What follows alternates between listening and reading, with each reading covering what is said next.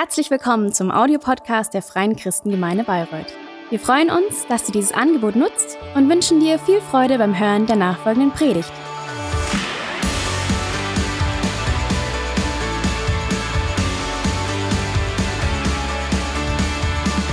Ja, dann freue ich mich. Die, die gestern schon hier waren, äh, die kennen unseren Gastsprecher, Gastprediger für heute schon, ähm, durften ihn schon genießen. Begrüßt doch ganz herzlich Pastor Christian Knorr aus Wuppertal. Christian, komm zu mir nach vorne, so schön, ähm, dass du da bist. Ja, also ähm, Christian ist ähm, seit 14 Jahren in Wuppertal ähm, in der Credo-Kirche und er leitet, ist leitender Pastor dieser Kirche mit mittlerweile fünf Standorten. Einen Standort haben sie auch in Finnland gegründet, also quasi um die Ecke. Und äh, ähm, und es ist großartig zu sehen, was ihr auch als, ja, als Kirche, wie ihr Glaubensschritte gegangen seid, wie ihr viele Pastoren, Leiter, Kirchen in unserem Land auch äh, gesegnet habt, inspiriert, ermutigt habt, auch mit, der, mit dem, was ihr gelernt habt auf eurer Reise. Und Christian ähm, hat gestern schon sein Herz mit uns geteilt. Ähm, und ich schätze Christian, er ist wirklich ein geistlicher Mensch. Also jemand, wo man spürt, dass Glauben und Leben zusammenkommen und dass ihm das wichtig ist. Und ich liebe auch seine Art, dass er manchmal Dinge, die wir furchtbar kompliziert machen oder meinen, sie wären kompliziert, auf eine sehr humorvolle, einfache, praktische Art und Weise rüberbringen kann und die Message trotz, also man lacht und trotzdem trifft es ein. So und ähm, danke auch Christian für deine Freundschaft. Wir durften gestern Abend noch ähm, ein gutes Essen gemeinsam genießen, habe ich sehr genossen und ja, freuen uns, dass du da bist und was Gott einfach auch dir aufs Herz gelegt hat für heute Morgen. Vielen, vielen Dank. Hallo.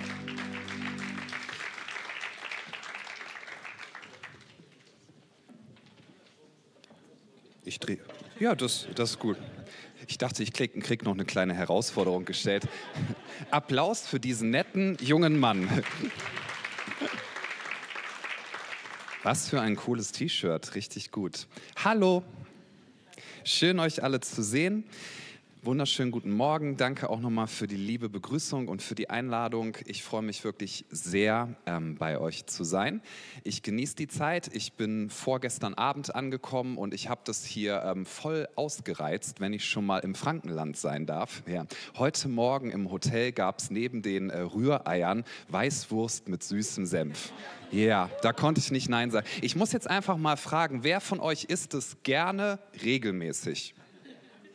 Das sind ein paar. Wer sagt, ich mag das eigentlich gar nicht so gerne, aber es okay. Wenn wir schon bei Umfragen sind, ich mache mal weiter, weil der Kai hat ja auch vorhin gefragt. Wer sagt, also ich mag den Winter wirklich lieber als den Sommer? Ich freue mich, dass der da ist. Ja, das sind schon ein paar. Also ich melde mich nur pro forma. Ich bin nicht von der Sorte. Ich will nur, dass ihr ein gutes Gefühl habt. Und wer sagt, nee, ich bin absoluter Sommertyp. Ich freue mich schon, wenn die Sonne endlich wieder. Halleluja. Aber ihr seid alle gesegnet. Stellen wir noch eine Frage. Stellen wir noch eine Frage, die, die auch äh, sehr essentiell sein kann in der Weihnachtszeit. Wer von euch sagt, ich liebe Marzipan? Da gehöre ich mit dazu. Und wer sagt, Marzipan, no way, das ist für mich Vorhof der Unterwelt oder sowas? Ja, alles klar. Dann sind doch die Verhältnisse geklärt. Vielen Dank fürs gute Mitmachen. Ist sehr schön hier zu sein und ihr seid wirklich sehr nette Menschen. Wie ich hier willkommen geheißen wurde, das ist ganz, ganz toll. Und jetzt darfst du noch mal zu deinem Nachbarn sagen, du bist richtig nett. Ja, hat der passt, du bist richtig nett. Mm. Hier sind gerade Freundschaften am Entstehen. Falls hier mehr als Freundschaft entsteht, ich mache super gerne Hochzeiten, du darfst chinesische. Alles gut.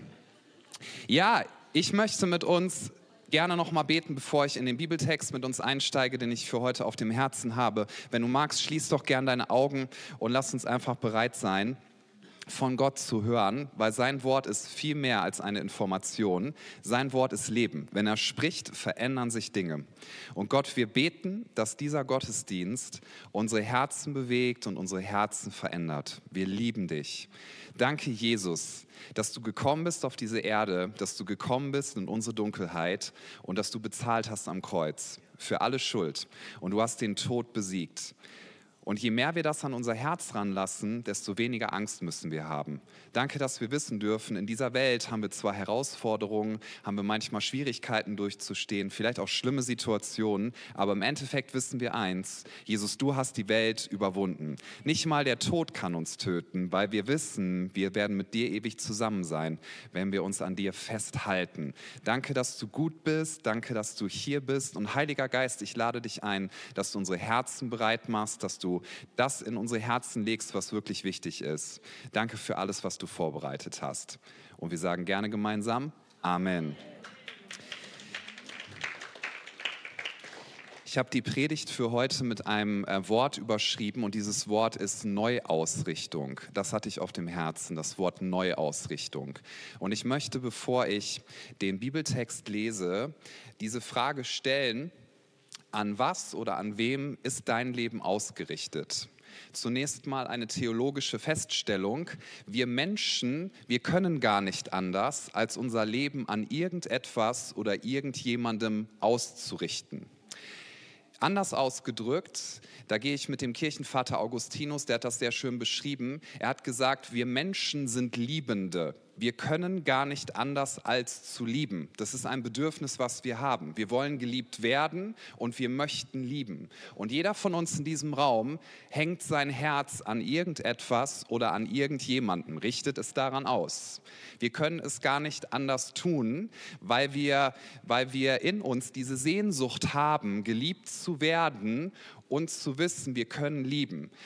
Und da, wo wir unser Herz am meisten dranhängen, das wird eine Auswirkung auf unser Leben haben. Entweder wird es sehr kraftvoll werden in uns drin oder es wird in uns dieses Gefühl zurücklassen, dass das Leben doch noch nicht ganz perfekt ist, dass da noch irgendwas ist, was fehlt. Ein schönes Wort, was wir dafür im Deutschen haben, ich, ich mag die deutsche Sprache wirklich gerne, ist das Wort Sehnsucht. Das Wort Sehnsucht beschreibt das ganz gut. Dieses Gefühl, ich habe etwas erreicht, aber irgendwie ist das immer noch nicht so das wahre Leben. Kennst du diese Frage? Und jetzt? Wir leben ja oft in diesem Wenn-Dann-Prinzip. Ja, wenn ich die Schule geschafft habe, dann wird alles gut. Wenn ich meine Ausbildung beendet habe, dann wird alles gut. Wenn ich verheiratet bin, dann wird alles gut. Wenn ich Kinder habe, dann wird alles gut. Wenn die Kinder aus dem Haus sind und wir wieder Zeit, ja, dann wird alles gut. Einige Paare sind zu enthusiastisch dabei.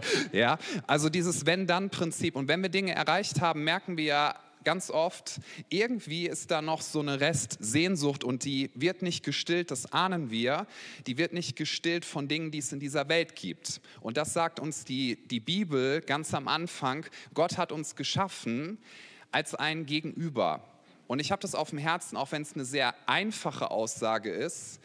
Aber diese Aussage, die müssen wir hören und verstehen und an uns ranlassen. Und diese Aussage geht so, du existierst Allein aus dem Grund, weil Gott dich haben wollte. Es ist kein Zufall, dass du zu dieser Zeit lebst, wo du lebst. Es ist kein Zufall, dass du heute hier bist. Gott hat dein Leben geplant. Es gibt dieses, das ist, das ist fast ein Paradoxon, dieses Prinzip von, wir treffen eigene Entscheidungen und gleichzeitig haben wir einen souveränen Gott, der, der Dinge lenkt. So, das heißt, es ist kein Zufall, dass du da bist. Du atmest, dein Herz schlägt, weil Gott dich liebt und weil er eine Liebesbeziehung mit dir haben wollte. Deswegen hat er dich geschaffen. Gott hat keine Arbeiterdrohnen geschaffen. Er hat keine Leute geschaffen, die sowas wie Gehorsamsroboter sind oder ihn lieben müssen, sondern er hat uns mit einem freien Willen geschaffen. Und da dürfen wir auch mal für einen Moment, glaube ich, drüber nachdenken das Schönste an Liebe ist doch, oder wahre Liebe überhaupt, wenn jemand dich liebt, weil er es will oder weil sie es will. Und Gott will kein Gegenüber, was ihm gehorcht, weil das Gegenüber das muss. Oder was ihn liebt, weil das Gegenüber das muss. Das ist schon im Menschlichen so. Ich meine, stell dir mal vor, du könntest dir einen Partner, eine Partnerin im Chemiebaukasten kreieren. Ja, und dann steht irgendwie so ein Wesen vor dir, das dich lieben muss und dann immer sagt, ich liebe dich, du bist die aller oder der allerbeste. Niemand macht so tolle Rühreier wie du oder was auch immer. Gib mir ein Küsschen. Ich würde weglaufen. Ja, ich würde das nicht toll finden. Wenn ich wüsste, wüsste, dass dieses Wesen mich lieben muss.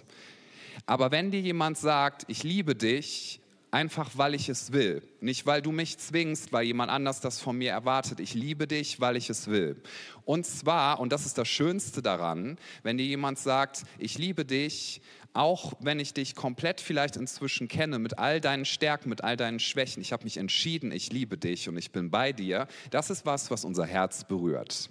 Da kann man noch so abgeklärt gucken, noch so abgestumpft sein vielleicht, weil manche von uns sind in diesem Bereich auch verletzt worden und ich werde gerne um Heilung beten nachher, weil Gott ist ein Gott, der Heilung schenkt, auch in unseren Herzen. Aber wir sehen uns danach, dass uns jemand sagt, ich liebe dich und zwar bedingungslos. Und diese absolut bedingungslose Liebe, die gibt es nur bei Gott. Und unser Herz wird nur gefüllt, wenn wir es an Gott hängen. Und deswegen hat Jesus so viel darüber geredet, dass wir darüber nachdenken sollen, wo wir unser Herz dran hängen. Ich kündige schon mal an, ich werde gleich auch unter anderem, ich werde über die Bereiche Beziehung, Sexualität, Entscheidungen treffen und auch Geld reden. Also, uh, er wird über Geld reden. Ja, warum werde ich darüber reden? Nun, weil Jesus darüber geredet hat. Und ihm geht es nicht darum, das ist mir ganz wichtig zu sagen, dass er dein Geld braucht oder deine Entscheidungen braucht oder sowas. Ihm geht es um dein Herz, weil er eins weiß: Da, wo du Dinge hingehst, hingibst, da wird dein Herz sein. Und deswegen frage ich nochmal, woran hängt dein Herz? Woran hängt dein Herz? Ich lese uns den Text.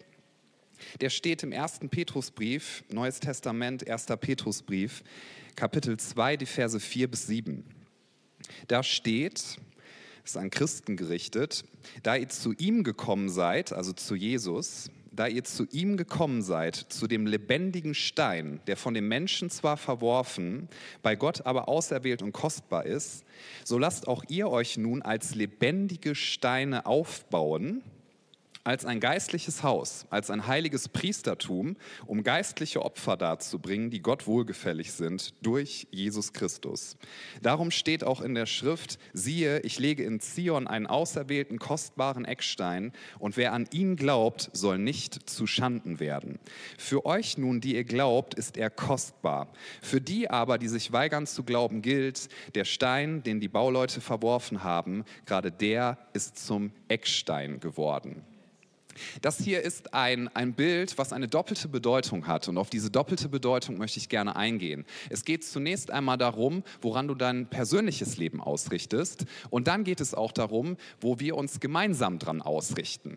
Gehen wir zunächst mal aufs persönliche Leben ein. So, ich möchte nochmal diese Frage stellen.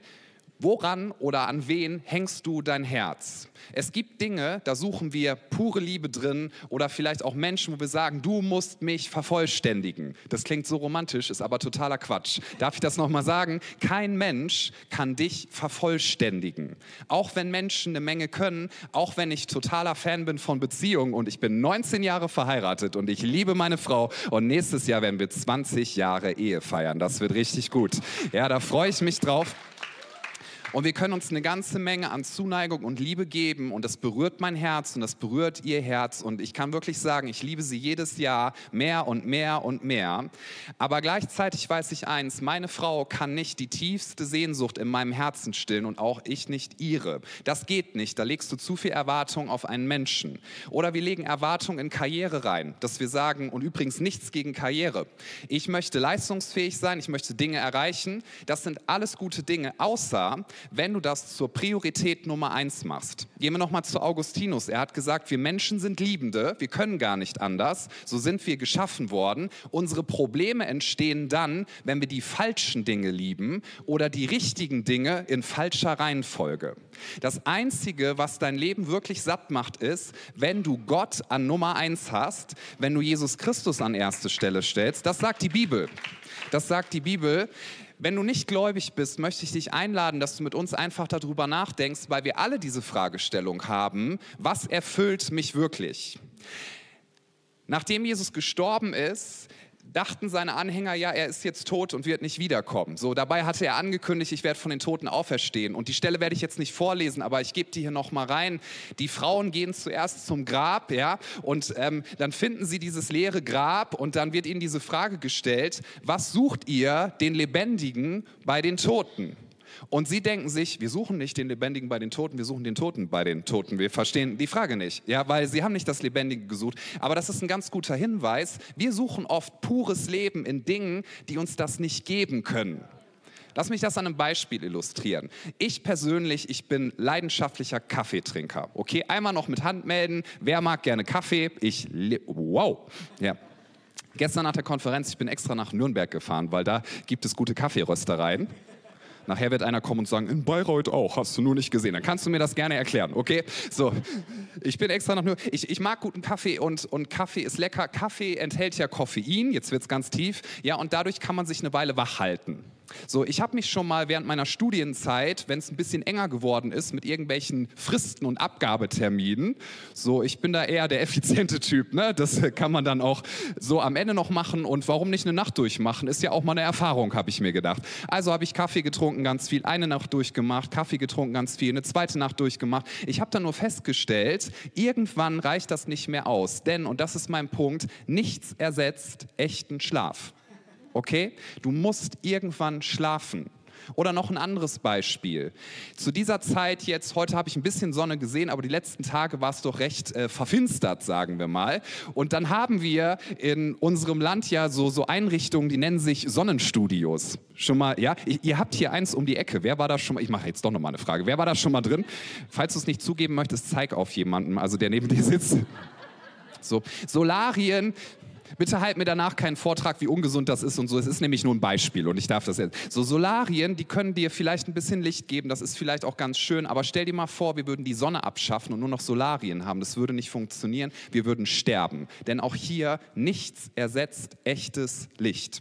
So, und wir nehmen Dinge, die für sich genommen nicht so schlecht sind oder vielleicht sogar richtig gut. Menschliche Beziehung, Leistungsfähigkeit, viel Geld zu machen. Da ist auch nichts Verbotenes dran, verbietet die Bibel nicht. Oder immer zu powern oder zu sagen, ich möchte jemand sein, der attraktiv ist, ich möchte Status vor Menschen haben. Diese Sachen kannst du alle tun. Nur das Problem ist, all diese Dinge werden irgendwann erschüttert werden. Denn wenn du dein Herz daran hängst, was passiert, wenn du Geld verlierst?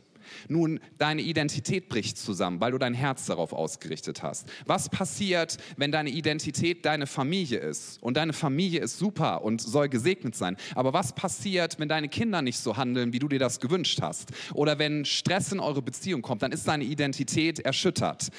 Diese Dinge sind nicht dazu geeignet, um unser Herz zu füllen. Und deswegen sagt dieser Text, wenn ihr verstanden habt, worum es hierbei geht, richtet euer Leben an Jesus aus. Hier steht das hier als eine Feststellung Vorstellung, da ihr zu ihm gekommen seid, zu dem lebendigen Stein, zu dem lebendigen Stein und der dann zum Eckstein geworden ist. Und dieses Bild ist so genial, finde ich. Hier geht es darum, dass zu einer bestimmten Zeit in der Menschheitsgeschichte Häuser so gebaut worden sind, du hattest einen Eckstein.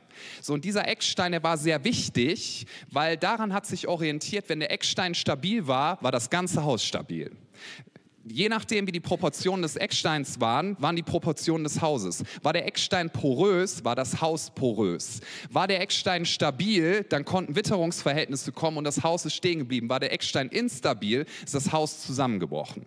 So, und wenn wir, ich richte mich mal für einen Moment an alle, die Christen sind, wenn wir an Jesus glauben, dann haben wir ein neues Leben. Das ist ein Zuspruch, das musst du dir nicht verdienen. Die einzige Qualifikation, die es braucht, ist, du darfst es dir nicht verdient haben.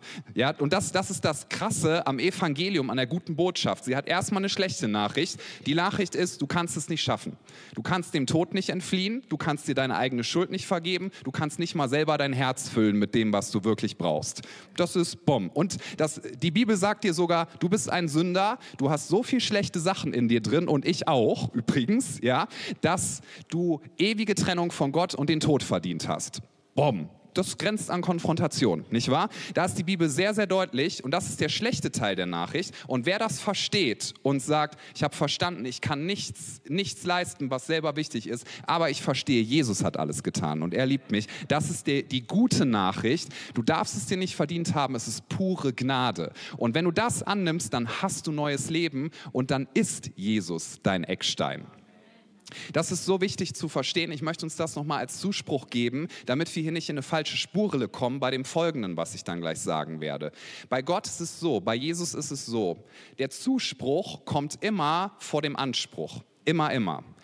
Und das Sein kommt immer vor dem Tun. Und das ist bei uns Menschen ganz anders.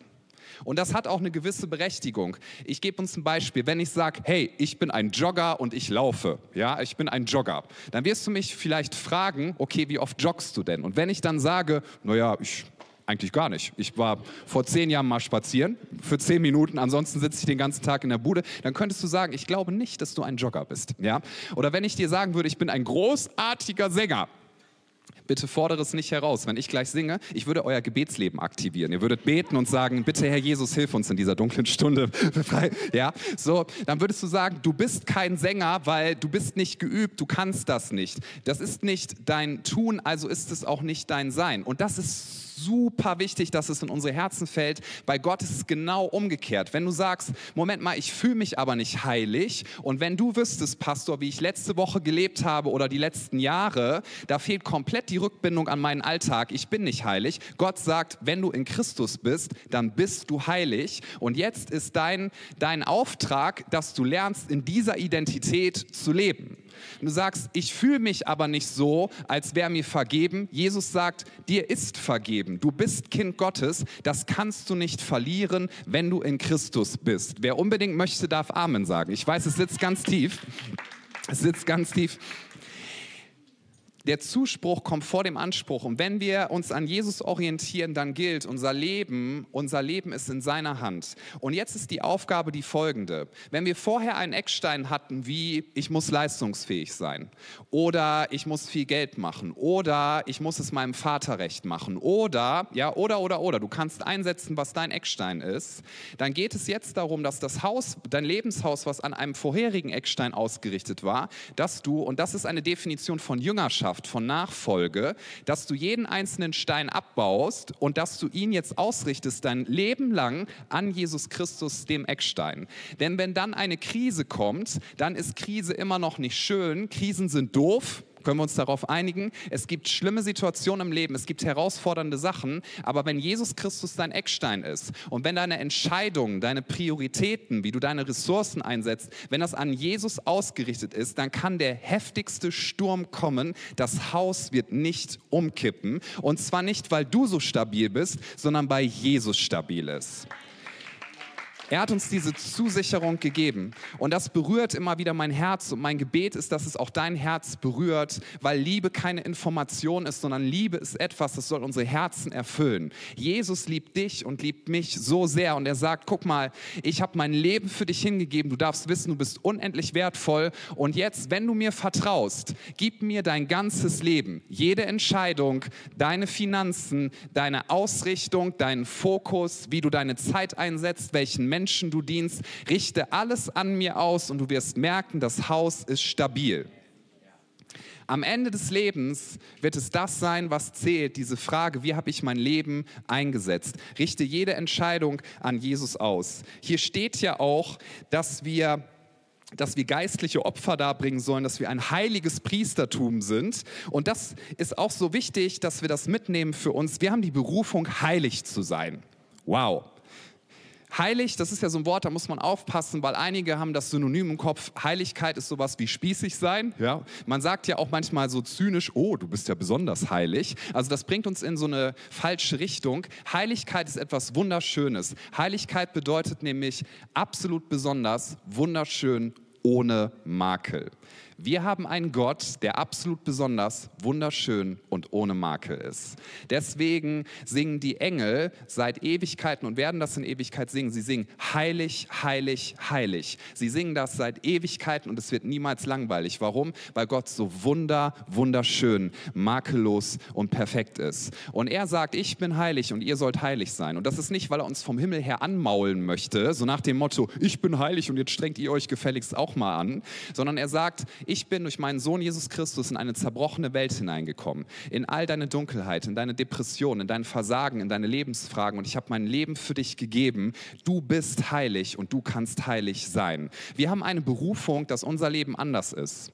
Wenn Menschen sehen, wie wir mit Krisen umgehen, sollen sie sehen, Jesus Christus gibt es wirklich. Wenn Menschen sehen, wie wir unser Leben ausrichten, sollen sie sehen, Jesus Christus gibt es wirklich und er liebt mich von ganzem Herzen. Deswegen ist es eine Berufung, die wir haben, unser Leben an ihm auszurichten und heilig zu sein. Philippa 2, Vers 15. Ich liebe diese Definition. Denn euer Leben soll hell und makellos sein. Das ist eine andere Bezeichnung für Heiligkeit. Und dann steht, dann werdet ihr als Gottes vorbildliche Kinder mitten in dieser verdorbenen und dunklen Welt leuchten wie Sterne in der Nacht. Das ist unsere Berufung in einer Welt, die stirbt. In einer Welt, wo Menschen zynisch sind, weil sie sagen, diese Welt kann man nicht retten, die kann man nicht verändern. Es geht alles den Bach runter. In einer Welt, wo es Sklaverei gibt, Ungerechtigkeit, Kriege, Rassismus, in einer solchen Welt haben wir die Berufung zu leuchten wie Sterne in der Nacht. Und zwar nicht aus eigener Kraft, sondern weil wir in Christus sind. Sterne haben Leuchtkraft, weil sie anders sind. Und deswegen gebe ich dir und mir heute Morgen nochmal mit, du sollst etwas Besonderes sein halte dich für etwas Besonderes. Das ist deine Berufung. Das heißt nicht arrogant zu sein, sondern einfach nur anders. Unsere Kraft liegt im Anderssein. Und wir verlieren unsere Kraft, wenn wir nicht mehr anders sind.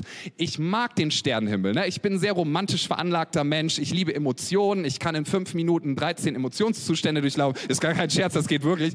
Mit meiner Frau zu spazieren, dann gucke ich an den Sternenhimmel und bin, oh Schatz, wie ist das schön. Herrlich, ja, ist ein anderes Wort dafür. Ich habe noch nie gedacht, so, wenn ich die Sterne leuchten sehe, so nach dem Motto, oh, die feinen Sterne da oben, ja, leuchten da oben rum, halten sich wohl für was ganz Besonderes, ja. Gleich sprechen sie noch Französisch, etepetete, war nur ein Scherz, ich liebe Frankreich und so weiter. Das habe ich noch nie gedacht. Das habe ich noch nie gedacht. Ich liebe es, wenn Sterne leuchten in der Nacht und sie können nur leuchten, wenn sie anders sind. Stell dir mal vor, sie würden sagen, oh, ich fühle mich aber auch ein bisschen spießig und immer soll ich was Besonderes sein und werde dazu aufgefordert. Ich glaube, ich dimm mal mein Licht ein bisschen runter runter, bis ich ganz angepasst bin. Wir verlieren unsere Kraft. Es geht nicht darum, Menschen in dieser Welt zu bekämpfen. Es geht nicht darum, dass wir besserwisserisch sind. Es geht nicht darum, dass wir rechthaberisch sind. Überhaupt bei Christen geht es nicht darum, dass wir Leuten immer die ganze Zeit sagen, wogegen wir sind, sondern dass wir sagen, wofür wir sind, wofür wir stehen, wofür wir einstehen. Denn wir repräsentieren ein Königreich mit einem echten König und sein Name ist Jesus. Und er wird wiederkommen und er wird alles gut machen. Und wir repräsentieren durch unser Leben, durch unsere Entscheidung, durch die Art und Weise, wie wir mit Leiden umgehen, wie wir mit Krisen umgehen, repräsentieren wir, es gibt wahre Hoffnung. Hoffnung ist ja im Deutschen oft so ein schwaches Wort. Ja, wenn du sagst, ich hoffe auf etwas, ich hoffe, dass morgen die Benzinpreise sich halbieren. Ja, das kannst du dir, das ist halt ein Wunsch, ne? Also, ob das passiert. Ich hoffe, dass morgen karibisches Wetter ist. Kannst du dir wünschen. Ich weiß nicht, ob es passiert. Das, das ist einfach wünschen und du weißt nicht, ob es geschieht geschieht. Biblische Hoffnung, wenn die Bibel über Hoffnung spricht, dann geht es darum, es ist ein davon ausgehen, es wird so sein. Warum? Weil ich dem vertraue, auf den ich meine Hoffnung setze. Den Sohn Gottes, der mich geliebt hat und sein Leben für mich gegeben hat. Mir fällt dabei immer wieder eine Geschichte ein, so von, ist ein paar Jahre her, da haben Freunde von uns ein Baby bekommen, haben sich das lange gewünscht und dieses Baby war, als es auf die Welt gekommen ist, direkt lebensgefährdet. Hat ja, war wirklich eine schlimme Situation. Wir haben viel gebetet und es war herzzerreißend, wirklich. Ähm, wenn ich Fotos gesehen habe von diesem Baby, ganz, ich fand das richtig schlimm. Überall die Schläuche und, und alles Mögliche und die Eltern waren erschüttert. Und ich sage gleich, die Geschichte geht gut aus. Ja, es ist ein gesundes Kind heute und es ist richtig schön zu sehen. Aber in diesem Moment, ihr könnt euch vorstellen, das war sehr, sehr schwierig. Und ich habe mit unserem Freund zusammengesessen, habe mit ihm gebetet, dass, dass das Leben von diesem Baby bewahrt wird. Und er hat Folgendes zu mir gesagt. Er hat gemeint, Christian, ich würde alles tun, um das Leben von diesem Kind zu retten. Wenn ich wüsste, wenn ich mein Haus verkaufe, ich könnte das Leben retten, ich würde es tun. Wenn ich wüsste, ich habe einen Karriereabstieg, aber mein Kind würde leben, ich würde es tun. Und er hat gesagt, weißt du, ich würde, glaube ich, sogar mein Leben geben, damit dieses Baby gerettet wird. Und das Baby wurde gerettet. Und es lebt. Gott hat dich und mich gesehen in unserer ganzen Schuld, in unseren Zweifeln, in unserem Versagen, in all dem, wie wir da lagen. Und er hat gesagt, ich werde nicht von oben herab irgendwie diese Welt äh, retten oder irgendwelche platten Sachen sagen, sondern ich selbst werde kommen und ich werde sterben. Ich werde mein Leben geben und den Tod besiegen. Nicht mal der Tod kann dich kriegen, wenn du in Christus bist. Und das gibt ein freies Leben. Das gibt die Freiheit zu sagen, ich kann viel Geld haben oder wenig Geld haben. Ich hänge nicht mein Herz an Geld. Ich gebe es Jesus, weil es kommt ursprünglich von ihm. Ich bete das ganz regelmäßig. Die Ressourcen, die ich bekommen habe, was soll ich damit tun? Weil ich möchte nicht, dass mein Herz dominiert wird von Finanzen. Gott ist mein Versorger und auch deiner. Ich möchte das einigen Leuten hier zusprechen, weil ich den Eindruck hatte, hier sind Leute, du hast so krasse Finanzsorgen, du hast richtig heftige Ängste. Gott möchte dir sagen, ich bin dein liebender Vater und ich bin dein Versorger. Weder ein Wirtschaftssystem, noch irgendeine Institution, noch die Bank. Ich bin dein Versorger. Ich bin dein Versorger. Gott hält meine Gesundheit in seiner Hand. Und sie wird manchmal erschüttert werden, manchmal vielleicht sogar sehr schlimm. Und Gott hält auch mein und dein Leben in seiner Hand. Und wenn wir wissen dürfen, ich werde erst dann von der Erde gehen und diese Erde verlassen, wenn Gott den Zeitpunkt festgesetzt hat, das gibt so viel Freiheit. Der Tod ist etwas Schlimmes. Der Tod ist nicht toll. Der Tod ist unser Feind. Aber Jesus hat diesen Feind besiegt. Freunde und Freundinnen, wir brauchen keine Angst mehr haben. Wir brauchen keine Angst mehr haben. Wir brauchen keine Angst zu haben, ob Menschen uns gut finden oder schlecht finden. Unser Wert steht doch schon fest. Wir brauchen keine Angst mehr haben vor dem, was morgen kommt, vor der Zukunft. Unser Wert steht fest. Heißt das, dass wir nie Angst empfinden? Doch, doch. Ich darf euch sagen, ich empfinde regelmäßig Angst. Aber ich habe das gestern schon in ein Gebet gepackt, das möchte ich sagen. So, wir dürfen ein mutiges Leben führen. Wir brauchen uns nicht von Finanzen abhängig machen, von Menschenmeinungen, ob wir leistungsfähig sind oder sowas. Wir dürfen mutig sein. Weißt du, wenn du ein ängstliches Leben führst, dann wirst du ganz viel Angst empfinden. Und wenn du ein mutiges Leben führst, dann wirst du ganz viel Angst empfinden. Das heißt, wenn wir sowieso Angst empfinden, lasst uns ein mutiges Leben führen. Ein auf Gott ausgerichtetes Leben, wo wir sagen, alle meine Entscheidungen, meine Prioritäten, meine Gedanken, so wie ich rede, das werde ich an Jesus Christus ausrichten, dem lebendigen Eckstein. Weißt du, wenn wir eines Tages sterben, dieser Punkt kommt zu jedem von uns, dann werden wir nicht vom Licht in die Finsternis gehen, sondern wir werden von einer Erde, die oft so dunkel ist und so viele Grausamkeiten hat, hingehen in ein perfektes Licht. Das ist das, was passieren wird. Ein Erweckungsprediger namens Dwight Moody, der hat vor allem in Chicago ähm, seinen Dienst getan. Als er wusste, ich werde bald sterben, hat er zu seinen Leuten um sich herum Folgendes gesagt. Und das Zitat finde ich sehr genial und es berührt mich immer wieder. Er hat gesagt, schon bald werdet ihr hören, dass Dwight Moody tot ist. Ihr werdet das auch in der Presse lesen. Glaubt den Leuten kein Wort. Sagt ihnen, Dwight Moody ist lebendiger, als es jemals gewesen ist. Das ist kein Glückskeksspruch, sondern das ist theologische Realität. Wir werden ewig leben. Wir werden ewig leben. Es gibt eine Ewigkeit und je mehr wir an uns ranlassen, dass es eine Ewigkeit gibt, desto mehr können wir Entscheidungen im Hier und Heute treffen, die absolut Sinn machen. Ja, ich, ich sitze manchmal vor unserem Online-Banking-Account, wenn Gott uns irgendwie aufs Herz gelegt hat, so, ist in diesem Jahr schon mehrmals passiert, gib da und da Geld hin, gib den Leuten Geld, da, da, da, da, da, da, und ich sitze da, Gott, du weißt schon, dass wir auch selber noch was brauchen. Ne? Jetzt da manchmal bin so kurz vorm Klicken und dann fragt dieses Online-Website-Ding noch so, wollen Sie das wirklich tun? Und alles in mir sagt, nein. Und, und dann sage ich, ja, aber ich habe doch verstanden, dass Jesus sein Leben für mich gegeben hat. Ich darf ihm vertrauen. Und ich klicke dann drauf und ich merke, es ist ein Riesensegen, weil Segen liegt im Geben. Segen liegt darin, dass wir sagen, ich lebe nicht für mich selbst. Wir sind, und diesen Gedanken möchte ich uns noch auf der Zielgeraden mitgeben, wir sind nicht qualifiziert dazu, unser Leben selber zu steuern und zu kontrollieren. Sündenfall heißt im Prinzip nichts anderes, als dass der Mensch im Garten Eden gesagt hat, Gott, wir wollen deinen Job. Wir möchten alles steuern. Wir möchten die Kontrolle. Wir möchten im Zentrum stehen. Und um im Zentrum zu stehen, diesen Job zu übernehmen, davon ist je, dafür ist jeder von uns absolut unqualifiziert. Dafür sind wir nicht qualifiziert. Und deswegen, ich muss schon immer mal wieder an Weihnachten reinspringen. Ne? Ich habe mich viel mit der Stelle beschäftigt in letzter Zeit. So die, die Hirten auf dem Feld und die Engel kommen und sie sehen diese ganze Herrlichkeit. Und was haben sie? Sie haben Angst. Warum haben sie Angst? Und warum müssen die Engel sagen, fürchtet euch nicht?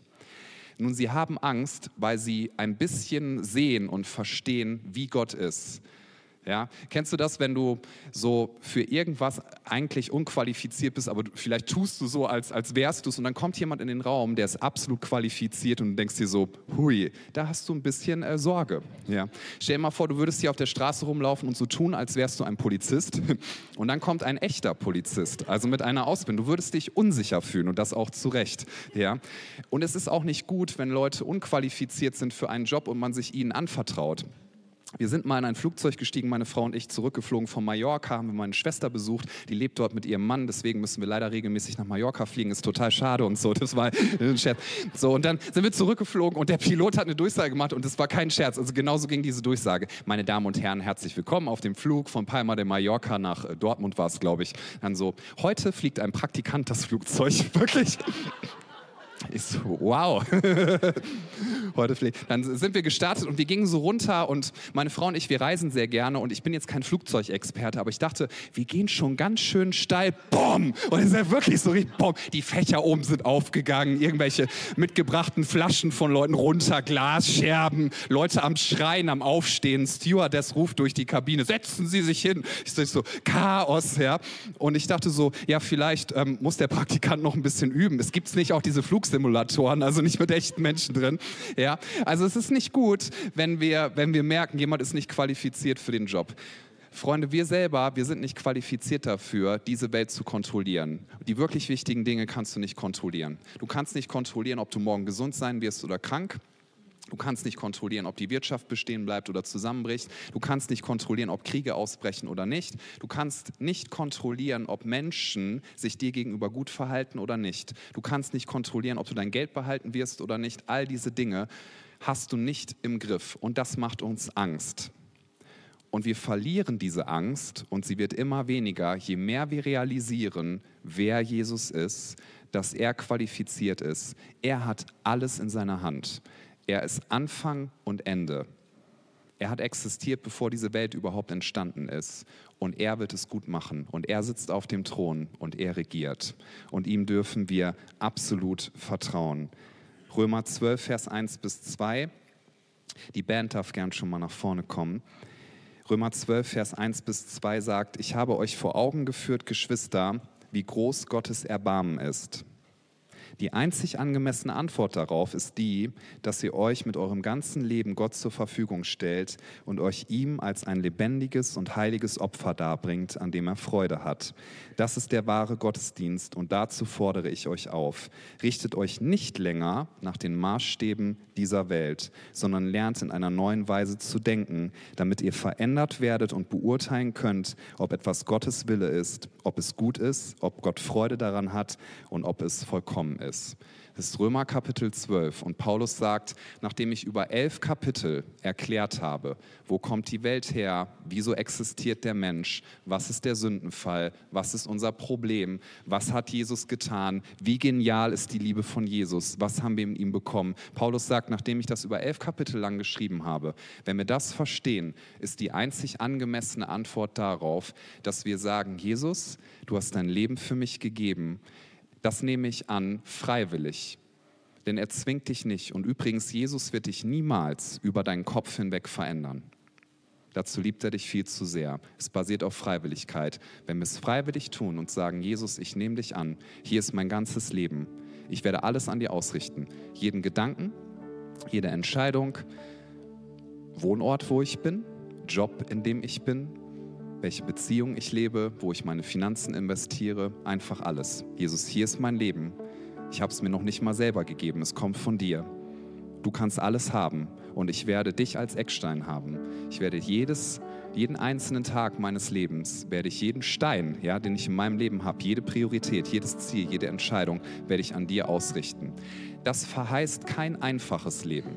Das wäre eine billige Aussage. Es gibt ja Leute, die sagen manchmal, wenn du Jesus nachfolgst, wird alles einfacher und du wirst dich immer nur gut fühlen. Das ist eine Lüge. Das ist theologisch nicht adäquat. Wenn wir Jesus nachfolgen, dann dürfen wir wissen, es wird sogar manchmal mehr Stress geben. Es wird manchmal unbequem werden. Wir leiden genauso wie andere Menschen. Wir haben genauso Herausforderungen wie andere Menschen. Aber wir haben als Christen etwas, das ist wunderschön. Denn in der Welt gilt, entweder geht es dir gut und du hast Freude oder deine Umstände sind schlecht und dann geht es dir schlecht. Was wir als Christen wissen dürfen ist, in jedem schlechten Umstand haben wir eine übernatürliche Freude in uns. Ist nicht immer ein Glücksgefühl, aber eine übernatürliche Freude in uns. Deswegen kann Paulus im Gefängnis sagen, freut euch, was auch immer passiert. Ich meine, wie genial ist das? Ja, als Christen berechtigterweise sagen wir ja oft, Mensch, wir sollten in Gefängnisse reingehen und Menschen dort ermutigen und ihnen von Jesus erzählen, damit sie mehr Freude haben. Das ist ein guter Gedanke. Paulus sagt, ich sitze hier im Gefängnis, ich habe gerade gar nichts mehr, ich werde gequält, gefoltert, habe schlechtes Essen, mir geht es richtig schlecht, ja, aber ich habe so eine tiefe Freude zeitgleich und die Christen da draußen, denen, die haben so wenig Freude. Ich schreibe denen mal einen Brief, damit sie mehr Freude haben, ja. Das hatte er nicht gemacht, weil er dazu gezwungen worden ist. Er saß dann nicht und dachte, ich muss das machen, sonst, ja, sondern er hatte wirklich eine tief sitzende Freude. Warum? Weil er wusste, mein Herz hängt nicht an Dingen in dieser Welt. Und deswegen kann er auch sagen, ob ich viel habe oder wenig habe, ob ich satt bin oder Hunger habe, ob Menschen mich gerade toll finden oder ob ich das Gefühl habe, die ganze Welt ist gegen mich. Ich weiß eins, mein Herr und Erlöser, Jesus Christus, lebt. Er ist meine lebendige Hoffnung. Ihm gehöre ich mit meinem ganzen Leben. Wenn du Kraft erleben willst und wirkliche Freude und Bedeutung, das ist mein letzter Gedanke, sind zwei Dinge wichtig. Lebe ein Leben der Hingabe und das basiert auf zwei Prinzipien. Erstens, absolute Freiwilligkeit. Wenn du es tust, weil dich jemand zwingt oder weil du denkst, das erwartet jemand von dir, wird sich niemals diese Kraft entfalten und das ist auch nicht das, was Gott von dir möchte. Gott interessiert sich nicht für deinen Kadavergehorsam. So nach dem Motto, irgendjemand muss hier ja Geld geben, irgendjemand muss hier ja mitarbeiten. Irgend nein, nein, nein, nein, das ist nicht das, was er will. Es basiert auf absoluter Freiwilligkeit. Und das Zweite ist, und jetzt wird es wirklich krass, Achtung, richtig tief, wenn du ein Leben führen möchtest mit Bedeutung, dann absolute Freiwilligkeit. Und wenn du es Jesus hingeben möchtest, zweites Prinzip, du musst es wirklich tun. Nicht nur dolle gut finden, sondern tun. Dass du sagst, Jesus, du darfst mir wirklich sagen, welche Entscheidung ich treffen soll und ich werde sie treffen. Hier ist wirklich mein ganzes Leben und du darfst am Steuer sitzen. Hier sind wirklich meine Finanzen und du darfst damit machen, was du möchtest. Hier ist wirklich meine berufliche Ausrichtung und du darfst mir sagen, in welche Richtung es geht. Hier ist der Umgang mit, meiner, mit meinen Beziehungen, Umgang mit meiner Sexualität. All das gehört dir und ich richte alles daran aus. Warum? Weil ich verstanden habe, dass du bereit warst, dein ganzes Leben für mich zu geben. Und jetzt lebe nicht mehr ich, sondern Christus lebt in mir. Das sagt Paulus Paulus in Galater 2, Vers 20, der sein Leben für mich hingegeben hat. Und deswegen schäme ich mich nicht, über Jesus zu reden, überall da, wo ich bin. Warum? Weil ich weiß, Jesus ist der Einzige, der wirklich Leben verändert und der wirklich Erfüllung bringt. Lasst uns gemeinsam aufstehen. Ich würde gerne mit uns einen Moment nehmen, wo ich bete. Ich bitte uns, dass wir alle einmal die Augen schließen für einen Moment, wirklich jeder hier im Raum für einen Moment Privatsphäre. Konzentriere dich gerne darauf, dass du Jesus einlädst, dass er heute Morgen zu dir redet. Und Jesus, während wir hier vor dir stehen, bitte ich dich, dass du unsere Herzen berührst. Wir danken dir dafür, dass wir wissen dürfen, du bist unerschütterlich. Unsere Finanzen können erschüttert werden, aber du bist fest. Unsere Beziehungen können erschüttert werden, aber du wirst uns niemals verlassen. Unsere Gesundheit kann erschüttert werden, aber du bist da. Ich möchte Menschen zusprechen hier im Raum, die unter schwerer Krankheit leiden. Jesus hat dich nicht vergessen. Und wenn dieser Gedanke kommt, wenn du doch Kind Gottes bist, warum musst du durch diese schwierige Zeit gehen, möchte ich für dich beten, dass du Stärkung erfährst. Gott, du bist größer und du bist bei uns mitten im Leid.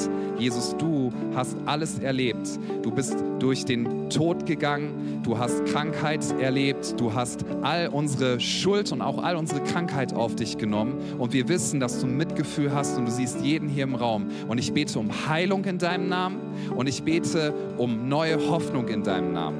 Wir beten, dass Dunkelheit verschwindet, denn dein Licht scheint und die Finsternis kann es nicht auslöschen. Und ich möchte für eine Person beten, hatte ich den Eindruck, dass hier jemand ist, du hast ein ganz tief sitzendes Gefühl, es ist sehr, sehr tief, dass, ähm, dass du nicht wert bist, dass man dich liebt, weil du verschiedene Beziehungen durchlaufen hast und du wurdest im Endeffekt immer sitzen gelassen, immer enttäuscht. Und du glaubst an diese Wertlosigkeitslüge. Und Gott spricht dir zu, ich liebe dich, ich bin dein liebender Vater, du kannst weder aufsteigen noch absteigen, dein Wert steht fest. Und das soll nicht bei einer Information bleiben, sondern sondern ich möchte das durch meinen Heiligen Geist in deinem Herzen präsent machen. Du bist nicht das, was deine Ex-Partner über dich sagen, sondern du bist das, was ich über dich sage. Du bist wunderschön, du bist geliebt, du bist mein Kind und du kannst diesen Status niemals verlieren. Gott, ich bete, dass du Wert wiederherstellst, dass Identitäten wiederhergestellt werden und Jesus, wir sagen, wir möchten unser ganzes Leben an dir ausrichten. Während alle Augen geschlossen sind, möchte ich fragen, wer sagt heute Morgen, ich will einen Schritt des Glaubens gehen? Vielleicht wirst du das zum ersten Mal tun oder du merkst, dass du das erneut tun darfst, tun möchtest. Bedenke, es ist absolut freiwillig, aber wenn du es tust, tu es wirklich.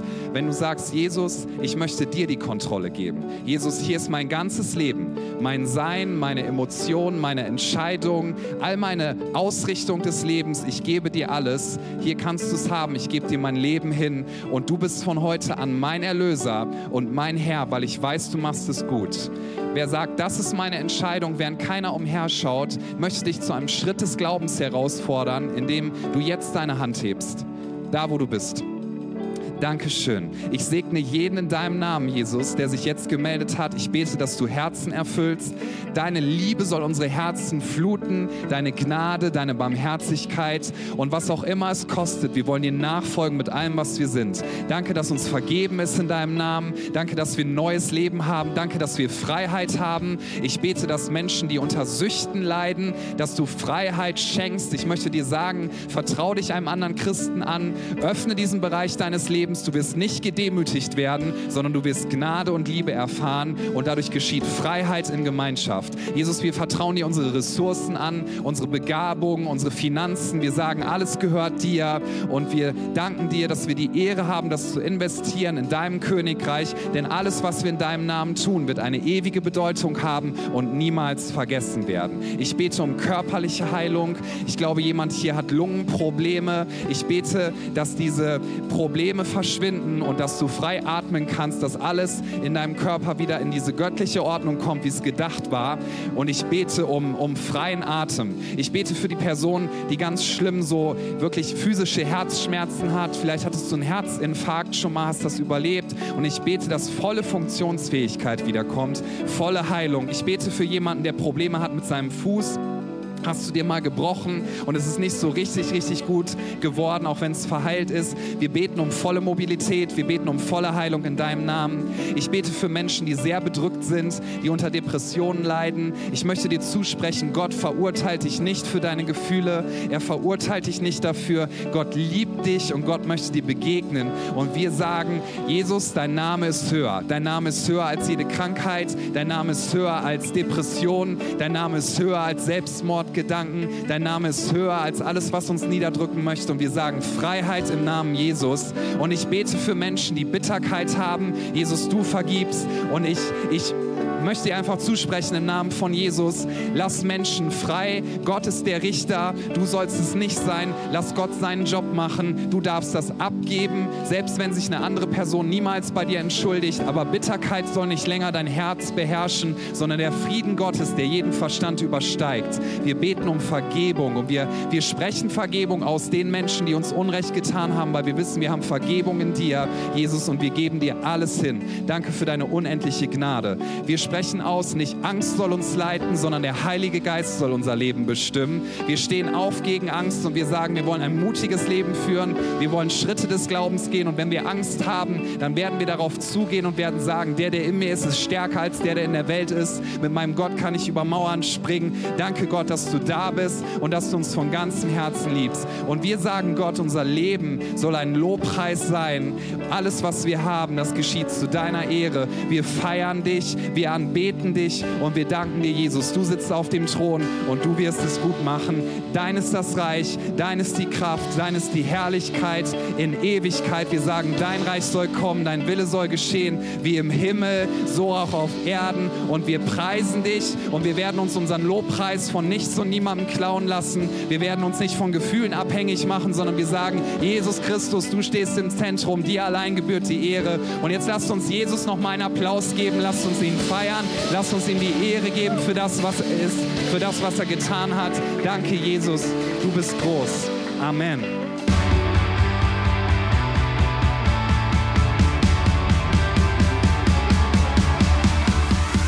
Hat dir die Predigt gefallen? Gerne kannst du sie mit Freunden teilen oder uns einen kurzen Kommentar hinterlassen. Noch mehr würden wir uns aber freuen, dich persönlich kennenzulernen.